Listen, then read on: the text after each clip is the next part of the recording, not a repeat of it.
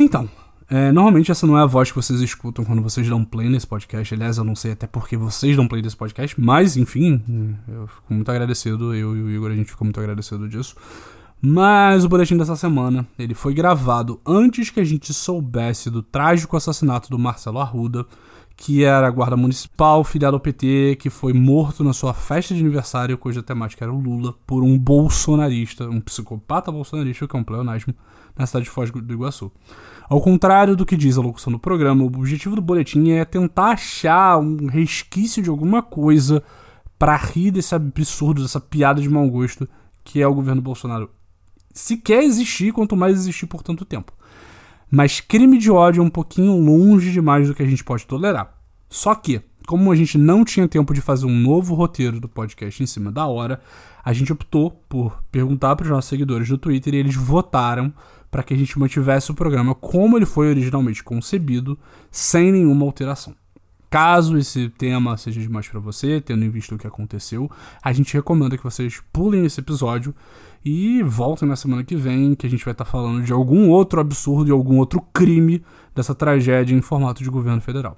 Eu realmente espero, e essa é a pior parte, porque eu sei que isso não vai ser a última vez que eu vou ter que fazer isso. Mas a gente espera que seja a única vez que a gente tenha que quebrar um pouco o personagem do boletim e eu tenho que falar sério e, antes de começar a gritar e perder a voz. É, a gente agradece pela atenção e agora eu vou lá chamar a voz do boletim, que é totalmente outra pessoa e não eu forçando um sotaque que não existe, tá bom? Muito obrigado. E. Enfim.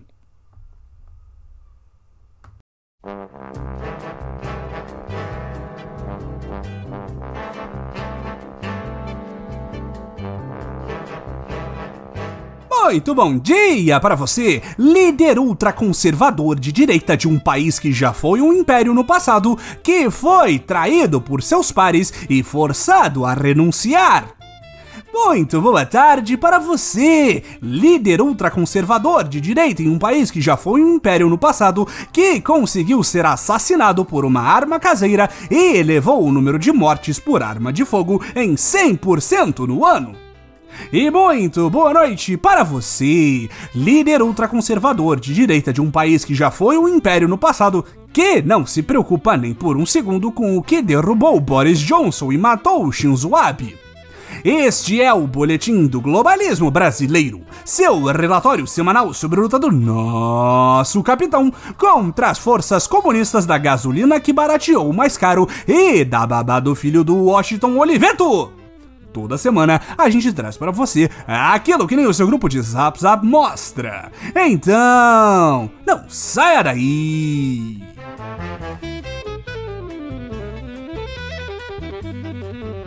Patriotas, não é preciso ser um gênio do pensamento político para declarar que as eleições 2022 prometem ser uma das mais tensas de toda a história dessa republiqueta protoconservadora neofascistoide chamada Brasil. Se por um erro estratégico muito grande o capitão deixar o pleito acontecer normalmente em outubro e não intervir antes de tomar um sacode já no primeiro turno, a nova era tem muito a se preocupar com o molusco solto por aí e o TSS recusando a implantar as sugestões feitas pelos milicos, é cada vez mais provável que a população de bem fique revoltada com esse negócio de processo eleitoral livre e seguro e esse blá blá blá de democracia. Num clima de tensão tão elevado assim, quem pode impedir um homem de bem de extravasar as suas tensões com pegadinhas, brincadeiras leves e engraçadas sem prejudicar ninguém? Tal qual quando você dá um soco irônico na cara de seu amigo quando ele diz que você é bobo, feio e ou chato. o que seria da gente sem as boas amizades, não é mesmo? Inclusive, essas sessões de descarrego de maus humores já começaram por todo o Brasil. O pontapé desse movimento orgânico e nem um pouco fomentado pelo presidente da República aconteceu há algumas semanas atrás, quando um drone pilotado por nossos queridos irmãos bolsonaristas pulverizou veneno contra pragas agrícolas no público em um evento de pré-campanha do Kraken de Nove Tentáculos em Minas Gerais. Precisamos rir, patriota! Mas que zombaria hilariante! Todos nós sabemos que petistas são pragas, por isso veneno. Infelizmente, nem todos têm o mesmo senso de humor que nós, pessoas completamente normais, e os responsáveis por tal humor barra ataque bioquímico foram presos. Não pela piada com o drone, obviamente, ouvintes, mas por falsificar documentos para obter o certificado de colecionador, atirador desportivo e caçador, o famoso CAC. Isso é uma injustiça, patriota! Queimar um homem de humor tão peculiar, armado até os dentes, pode oferecer. E cadê a liberdade de expressão? Na rasteira deste xiste voador envenenado, outro ataque à liberdade de expressão igualmente engraçado aconteceu essa semana.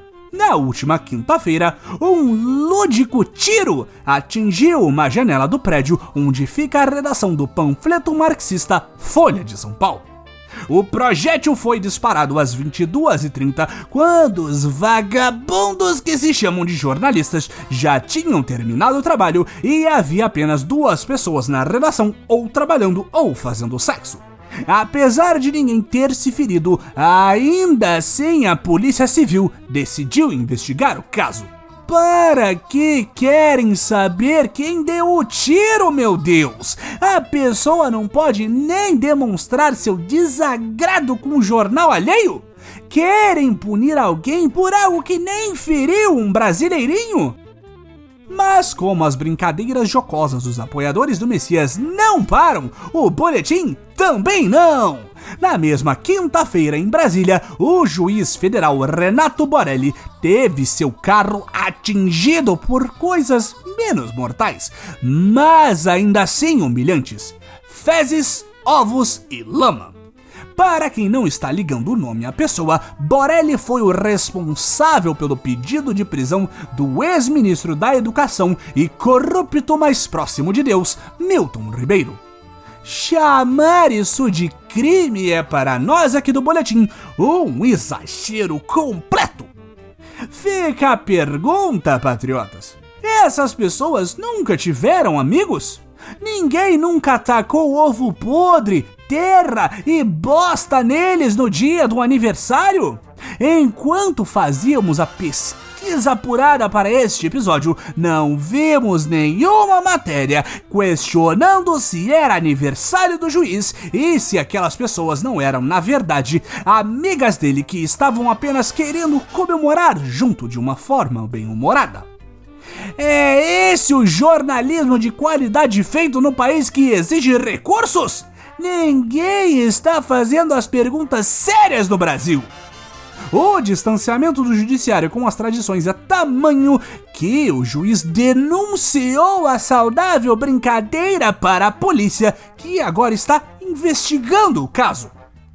Mas a maior prova de que a esquerda definitivamente não tem senso de humor algum aconteceu na quinta-feira também, produção.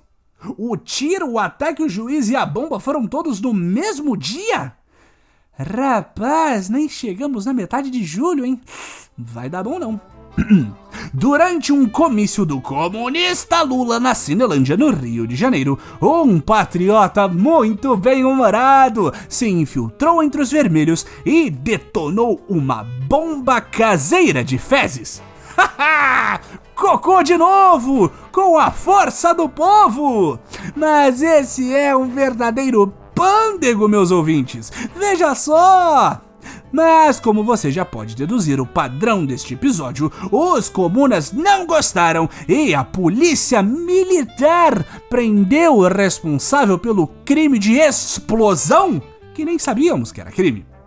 Isso tá ficando cansativo, gente. Agora vão querer prender todas as crianças que colocam bombas na privada da escola? Até onde este radicalismo vai nos levar, meu Deus do céu?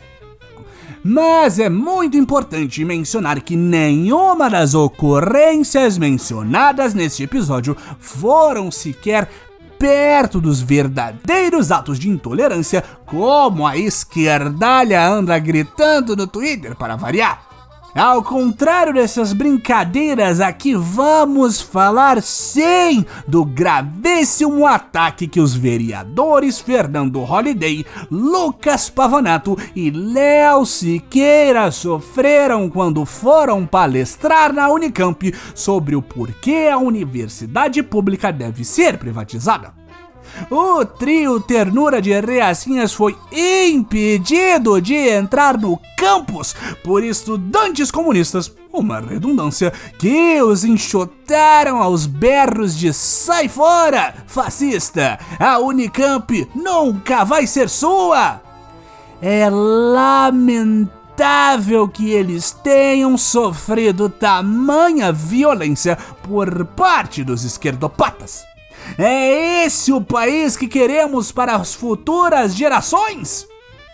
Como ficou claro nesse episódio, ouvinte, a esquerda é muito mimizenta.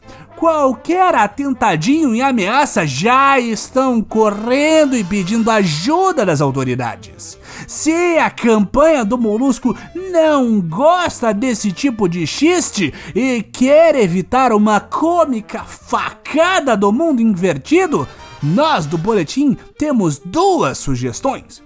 A primeira é: não tenho um filho chamado Carlos Bolsonaro que tem umas ideias muito estranhas de como se martirizar para garantir a vitória eleitoral. A segunda é aumentar a segurança, molusco assustado. Com essas piadas antes mesmo da campanha começar, o Lula só sobe a rampa se alguém errar. Esse foi o nosso Boletim do Globalismo Brasileiro para a semana de 11 de julho. Envie sua sugestão ou crítica para o nosso perfil em boletimb no Twitter e fique ligado em nossas próximas notícias globalistas. Se possível, ajude a espalhar a palavra do Boletim, avaliando nosso humilde programa no seu aplicativo de podcast preferido, cometendo um patriótico compartilhamento de nosso programa e considerando apoiar nossa campanha de financiamento coletivo em padrim.com.br barra Boletim do Globalismo Brasileiro. Tudo junto! E lembre-se, atentados bem-humorados acima de tudo, Brasil acima de todos!